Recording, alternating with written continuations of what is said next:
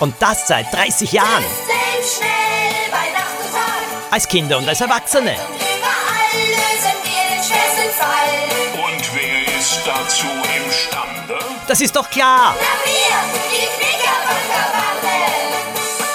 Hallo, Detektive. Kann ich euch so nennen?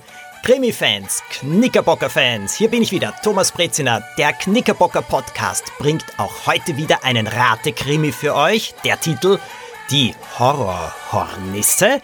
Außerdem erfahrt ihr, wann die vier Knickerbocker, Axel, Lilo, Poppy und Dominik, Geburtstag haben und in welche Gefahren sie mich schon gebracht haben. Nämlich ziemlich große.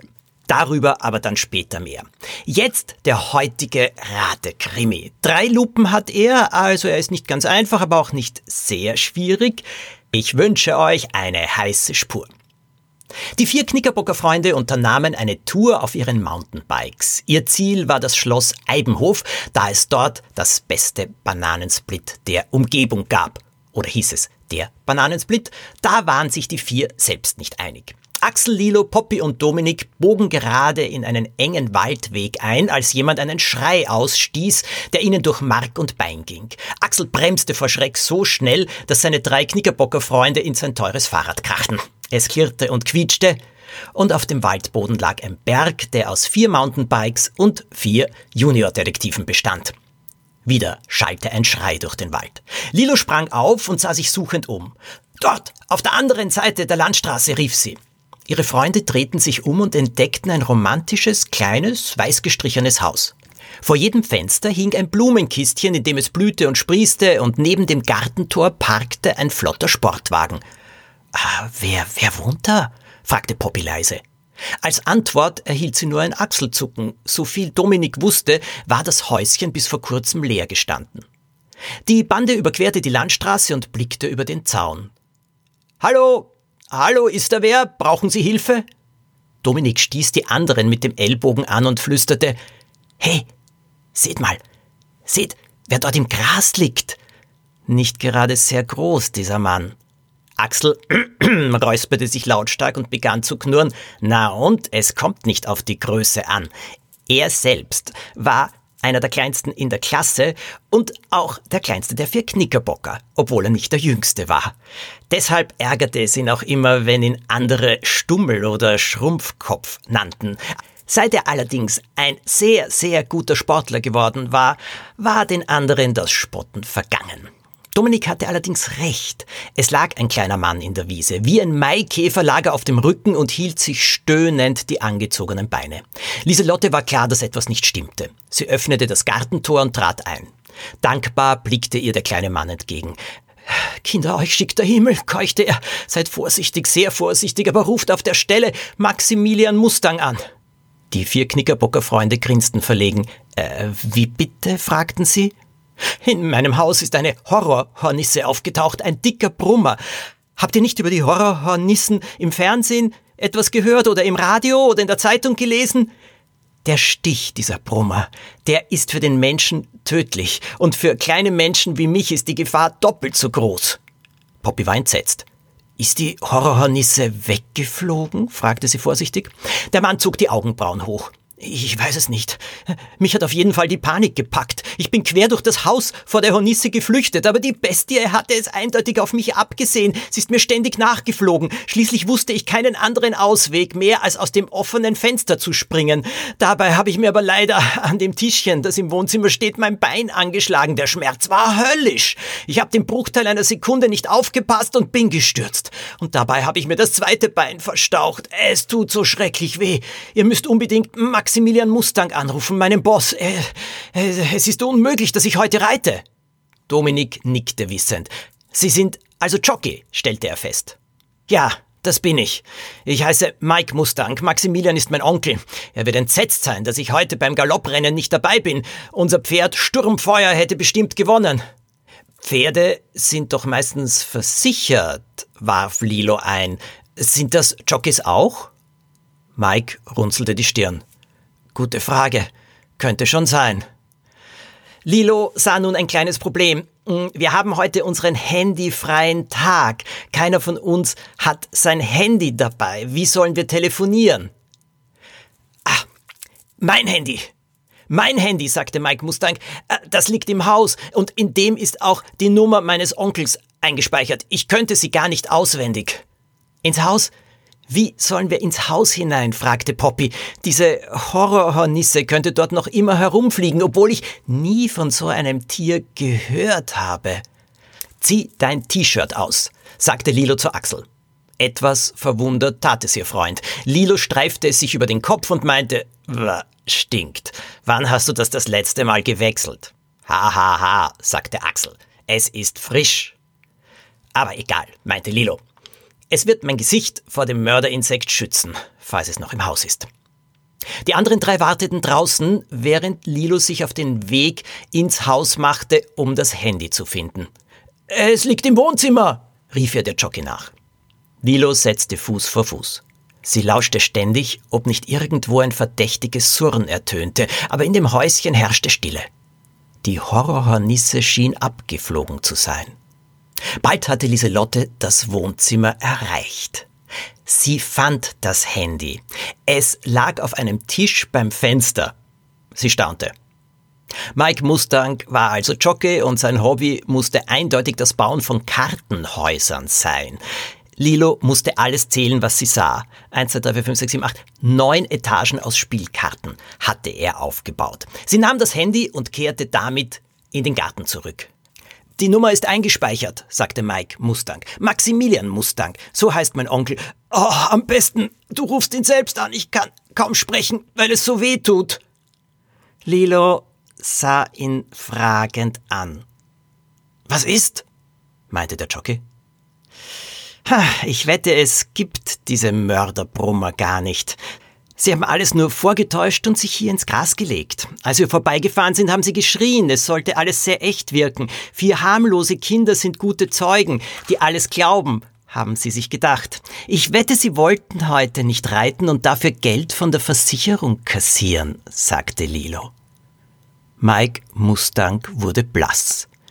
Die Sache war ihm mehr als unheimlich. Lilo hatte ihn ertappt. Wieso wisst ihr das? Wer seid ihr? Die Knickerbockerbande, riefen die vier im Chor. Ein Name, den sich der Jockey merken würde. Nun, wie kam Lilo auf den Verdacht, dass die ganze Sache nur erfunden war und Mike Mustang log? Was meint ihr?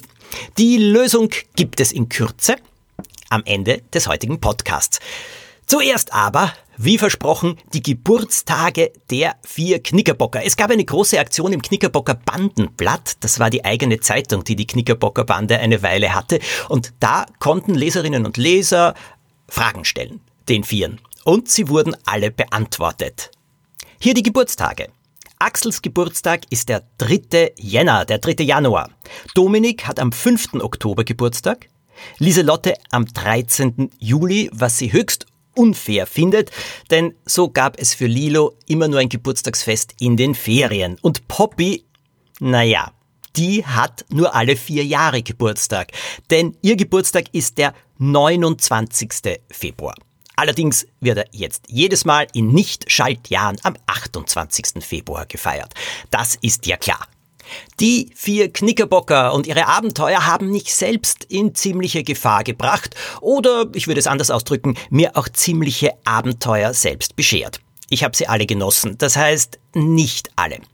Um in den Krimis einfach richtig gut zu schildern, was die vier erleben, vor allem die unheimlichen, die gefährlichen Sachen, habe ich viele verschiedene Dinge ausprobiert. Es ist so, vor dunklen Räumen, vor Kellerräumen, ähm, da fürchte ich mich selbst. Ich mag es auch gar nicht, also eingesperrt sein oder so ist das Schrecklichste für mich. Und mir hat jemand erzählt, die vier Knickerbocker werden ziemlich häufig eingesperrt in meinen Krimis. Hat sicherlich ein bisschen mit mir und meiner Urangst zu tun. Aber sie erleben ja auch höchst spannende Sachen. Zum Beispiel können sie tauchen. Lilo und Axel, auf jeden Fall. Und dafür habe ich selbst tauchen gelernt. Ja, ich habe den Taucherschein gemacht und ich durfte dann bis zu 30 Meter tief tauchen. Es war schon toll, muss ich euch sagen. Allerdings war es auch eine ziemliche Herausforderung für mich, denn ich bin nicht selbst der mutigste, aber mit einer guten Tauchlehrerin war alles möglich, das Wasser war auch nicht so kalt, ich habe unglaublich tolle Sachen gesehen. Ich glaube, es waren Thunfische, jedenfalls riesige Fische in der Tiefe. Allerdings, was mir am besten gefallen hat, waren so die ersten fünf Meter, sieben Meter, denn da gibt's diese wunderschönen, bunten Korallenfische. Und wenn von oben das Sonnenlicht kommt und man auf seinen Fischschwarm langsam zu schwimmt oder zutaucht und die Fische gar nicht ausweichen, sondern man sozusagen einer von ihnen ist, das ist schon toll. Besonders spannend war es allerdings für mich, eine sogenannte Shark Nursery zu besuchen, also sozusagen einen Kindergarten für Haie. So etwas gibt es tatsächlich. Wir sind gemeinsam in der Gruppe getaucht, gar nicht so tief, es waren ungefähr 15 Meter zu einem Riff. Dort gab es eine starke Strömung, wir mussten uns anhalten, voranhandeln und dann noch besser anhalten und dann ganz ruhig sein, möglichst wenig Luftblasen aufsteigen lassen und einfach staunen und schauen. Und über uns sind die Haie gekreist. Bitte, das sind keine bösen Tiere, auch nicht angriffslustig, ganz im Gegenteil. Wir mussten aufpassen, dass nicht zu viele Luftblasen zu schnell aufsteigen und wir die Haie dadurch gestört hätten. Sie schwimmen, ja, das sind die erwachsenen Haie. Und dazwischen waren die kleinen Haie, die Babyhaie.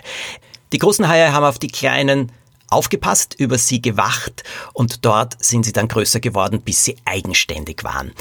Es war für mich sehr, sehr beeindruckend, kann ich euch sagen. Ich bin auch U-Boot gefahren für die Knickerbocker Bande, hat mir ebenfalls sehr gut gefallen, allerdings war ich da ein bisschen eingesperrt. Das habe ich weniger gut gefunden. Für einen Krimi, es war im Dschungel verschollen wollte ich beschreiben, wie die vier mit einem Flugzeug, mit einem kleinen Flugzeug abstürzen. Wie denn das so ist. Ob man so einen Absturz auch abfangen kann. Wie sich das anfühlt, wenn so ein kleines Flugzeug da hinuntergeht. Ich war damals auf Urlaub in der Karibik und dort gab's kleine Flugzeuge und ich habe mir den Luxus geleistet, so ein Flugzeug für eine Stunde zu chartern. Es war ein sehr fröhlicher Pilot, den nichts aus der Ruhe gebracht hat. Ich habe ihm erzählt, dass ich Schriftsteller bin und eine besondere Bitte habe. Wir sind gestartet und hinaufgeflogen und dann hat er mich gefragt, äh, willst du einmal selbst steuern? Ja, ich durfte dann selbst dieses Flugzeug steuern und auch mit den Füßen diese Pedale bedienen und nach vor und zurück das Steuer und das Flugzeug ist ein bisschen in die Höhe und ein bisschen hinunter gegangen. Tolle Erfahrung. Und dann hat er gesagt, noch etwas? Sag ich, ja, ich möchte so gern wissen, wie ein Sturzflug ist, aber ich wollte sagen, aber wir müssen ihn nicht so richtig machen, nur so ungefähr ungefähr, ja, ich hatte nicht einmal noch ausgesprochen, hat der Pilot schon zum Sturzflug angesetzt. Es ging senkrecht nach unten. Mir ist das Herz stehen geblieben, mein Magen ist hinauf, äh, ja, ungefähr in meinen Kopf gerutscht, mein Herz hat gepocht, wie glaube ich nie mehr danach. Ich habe selten in meinem Leben solche Angst gehabt. Wir sind da hinuntergerast, als wäre dieses Flugzeug ein Stein. Ich glaube, ich habe danach Abstürze sehr gut beschreiben können. Und ich habe auch gesehen, wie er das Flugzeug dann wieder abgefangen hat und wir sind dann wieder hochgestiegen.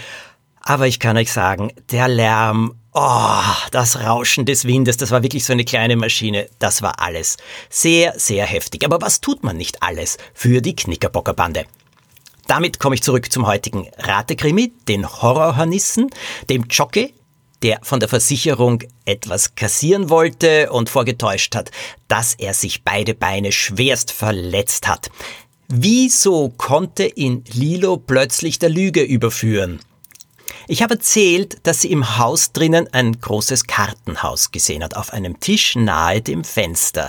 Der Jockey hat allerdings erzählt, dass er gegen diesen Tisch gestoßen wäre und sich das Bein dabei angeschlagen hätte. Völlig unmöglich, denn dann wäre das Kartenhaus natürlich umgefallen.